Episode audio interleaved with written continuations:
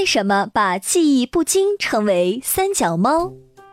三脚猫最早出自元末明初陶宗仪的《南村辍耕集》，是指做事儿记忆不精。现在的意思是比喻对各种记忆略知皮毛的人，形容水平不高。大概是在四五十年以前的故事。上海南码头来了一艘走江湖的船，船上有一位白发老拳师，每天在江边空地上卖武艺。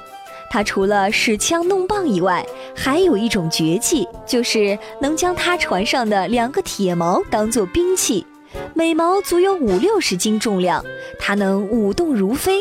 当时轰动上海社会，都要去看这白发老头的三脚毛。而三脚毛则是因为小船上的毛都是只有三只脚而得名。白发老翁在南市停留了些时间，便开船他去。而三脚毛这个名词已传遍人口，后来就成了练功夫的专名。此人能够拳术，便说他懂得一点三脚毛，而毛又和猫谐音，渐渐的，人们就把三脚毛说成了三脚猫。